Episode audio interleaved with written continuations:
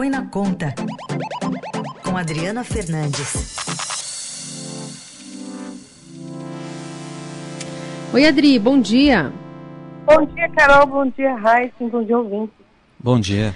Adri, conta um pouquinho mais sobre essa apuração que você fez, levando em conta o atraso no orçamento, né, que está pondo em risco salários de servidores civis e militares com deadline bem apertado. Estamos falando de abril.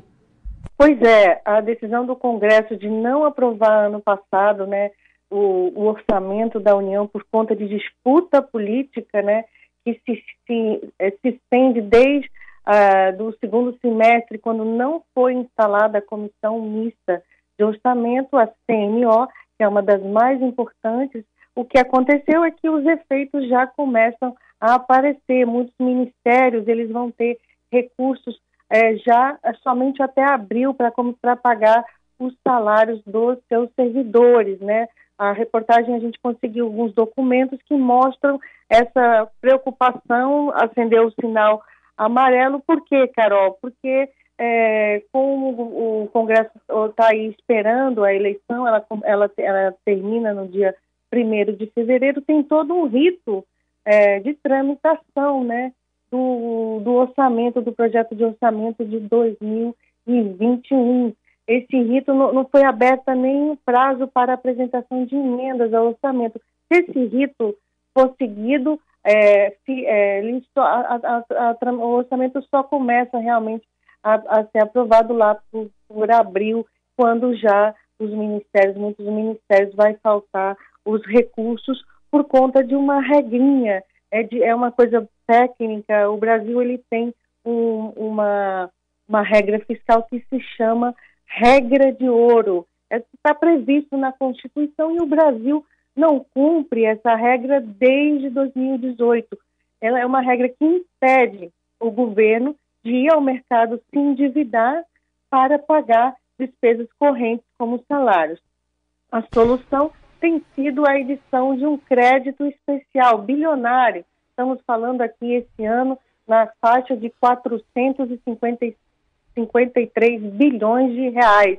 Então, enquanto não tiver orçamento, esse crédito não pode ser editado, então não tem autorização para uma série de despesas que estão condicionadas a esse crédito, entre elas muitos salários dos servidores. É isso aí, é a confusão, um embaralho político que, que gera é, um outro problema no caso econômico e orçamentário. E Adri, chama atenção a situação aí é, relatada pelo Ministério da Defesa, né, que é um, um setor caro ao presidente, caro como leite condensado. O que, que se diz da situação do, do Ministério da Defesa? Pois é, o Ministério da Defesa ele confirmou e diz que só tem salário até abril. Então, muitos técnicos, muitos técnicos do Congresso e do, e do da área econômica esperam que essa pressão aí também do Ministério da Defesa na junta orçamentária, junta de execução orçamentária, que se chama GEL, possa a, a, a, acelerar esse processo porque está é, tá aí confirmado sem recursos, dinheiro só até abril. Então, essa área mexe né, com o presidente, tudo ele tem feito é, para, para agradar os militares, então a, é, aí tem aí um ponto de esperança de que o presidente vá se empenhar é, rapidamente para aprovar o orçamento, mas tem esse rito, né? Esse rito que esse trâmite e em matéria de orçamento tudo é muito delicado, precisa de muita é, olho aberto, cautela, porque é ali que está desenhado todo o cenário das finanças do governo para o ano. Adri, então, resumindo, para o ouvinte entender, se não passar esse texto com rapidez ali pelo Congresso, é, e a previsão mais otimista é que isso ocorra depois de todas as coisas alinhavadas ali por trás, ocorra em abril. Já a partir de abril, pode é. ser que não se receba salário.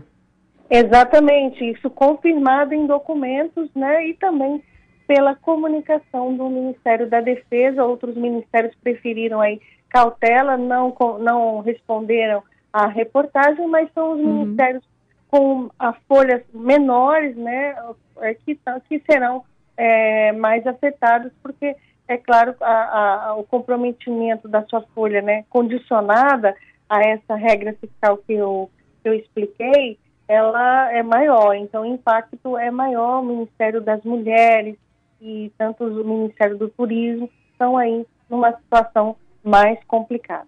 E aí, então, é, possivelmente vai começar agora uma pressão por parte dessas categorias para que as coisas andem mais celeremente no Congresso, não? É de se esperar. É um assunto técnico, Carol, mas é um assunto, é um tema que mostra, né, é, como, como o, o fato de é, ficar retardando decisões, né, é, só por questões políticas, porque teve uma briga lá na CNO entre Arthur Lira, o grupo de Arthur Lira, candidato à, à eleição é, pelo, para a Câmara, para a presidência, e o grupo de Rodrigo Maia. Eles não se entenderam e a CMO não foi instalada. Vocês vão lembrar disso, que foi é, ali é, uma disputa. Que é a Comissão Mista do Orçamento, né? A Comissão Mista do Orçamento, ela tem senadores e, e, e deputados, ela é a, a, uma das principais comissões do Congresso Nacional, ela, ela ali que passa o orçamento, que passa os assuntos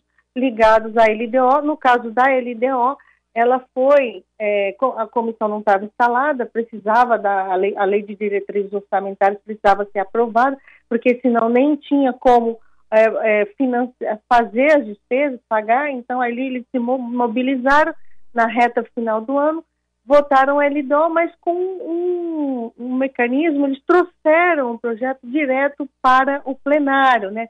Foi uma manobra regimental. Muitos acreditam que no caso do orçamento isso seja mais difícil de acontecer. É trazer o orçamento direto para o plenário é, da Câmara e do, e do, e do Senado. Então, é, tem aí um, é o primeiro problema que o novo presidente é, da Câmara e, do Senado vão ter que lidar, é, é claro, além de toda essa discussão de medidas econômicas para o enfrentamento da Covid, como é, ontem foi um dia recheado de informações tipo, o, o ministro da Economia confirmou a informação da reportagem do Estadão de que ele uh, de que, to, de que uh, um, um, novo auxílio pode ser dado, mas desde que haja medidas de corte de despesas.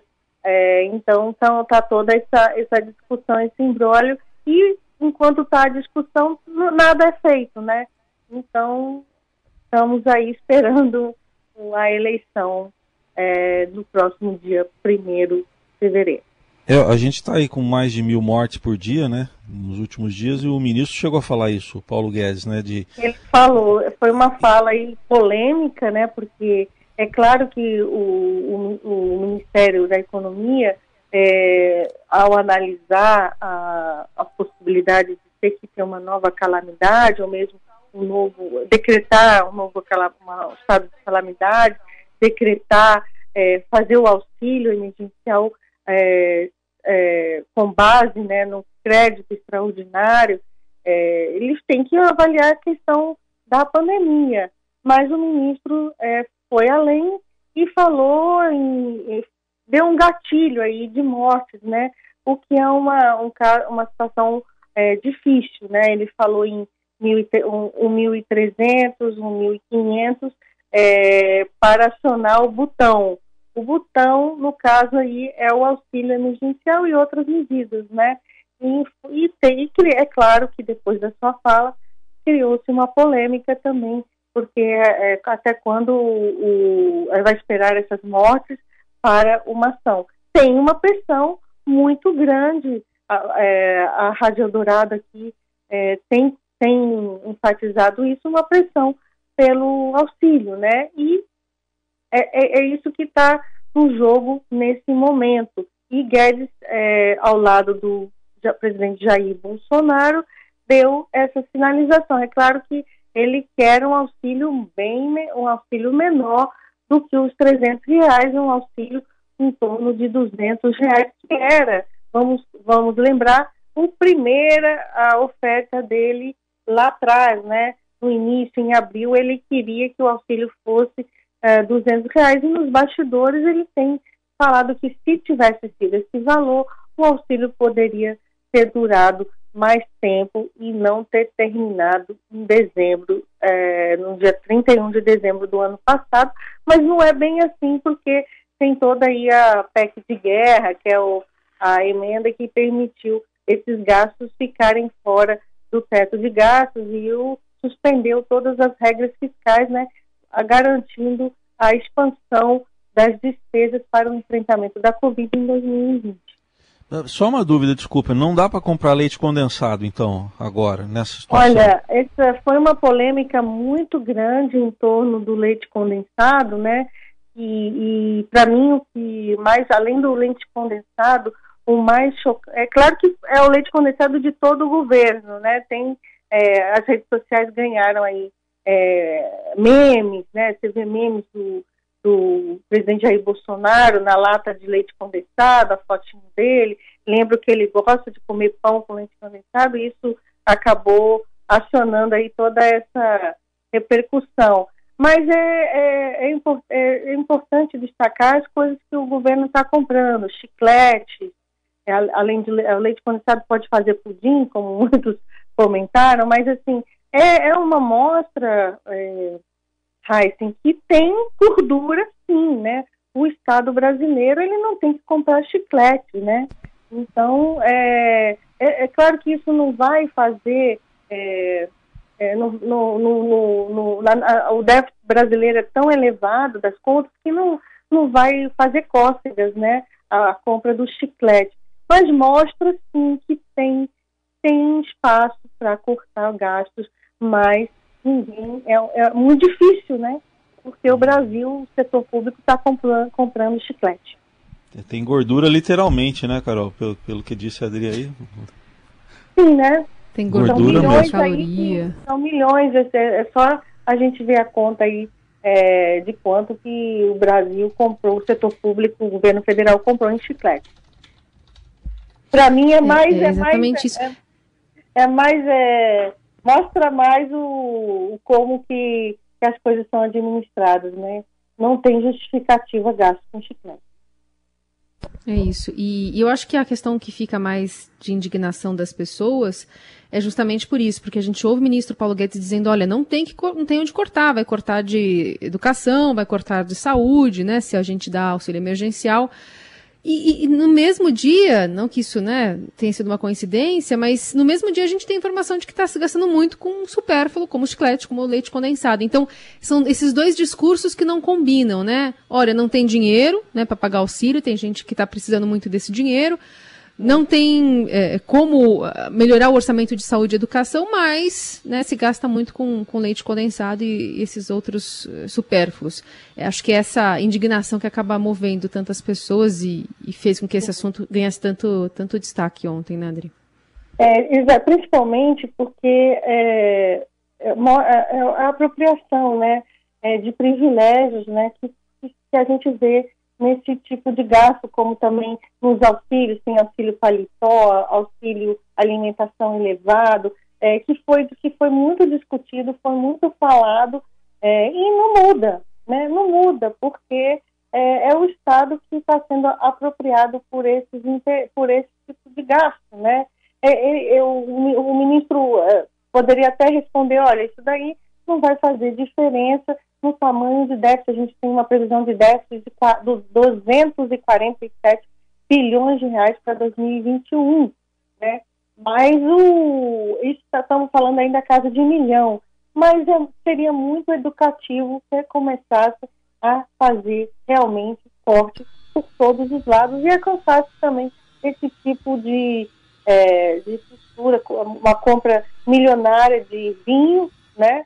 De vinho também, Sim. bebida alcoólica, e, e, realmente a, a, lista choca é, por, por, por, isso, né? É, o setor público comprando tafauti e não tem, não tem uma, é, e falta dinheiro para uma educação é, de boa, né?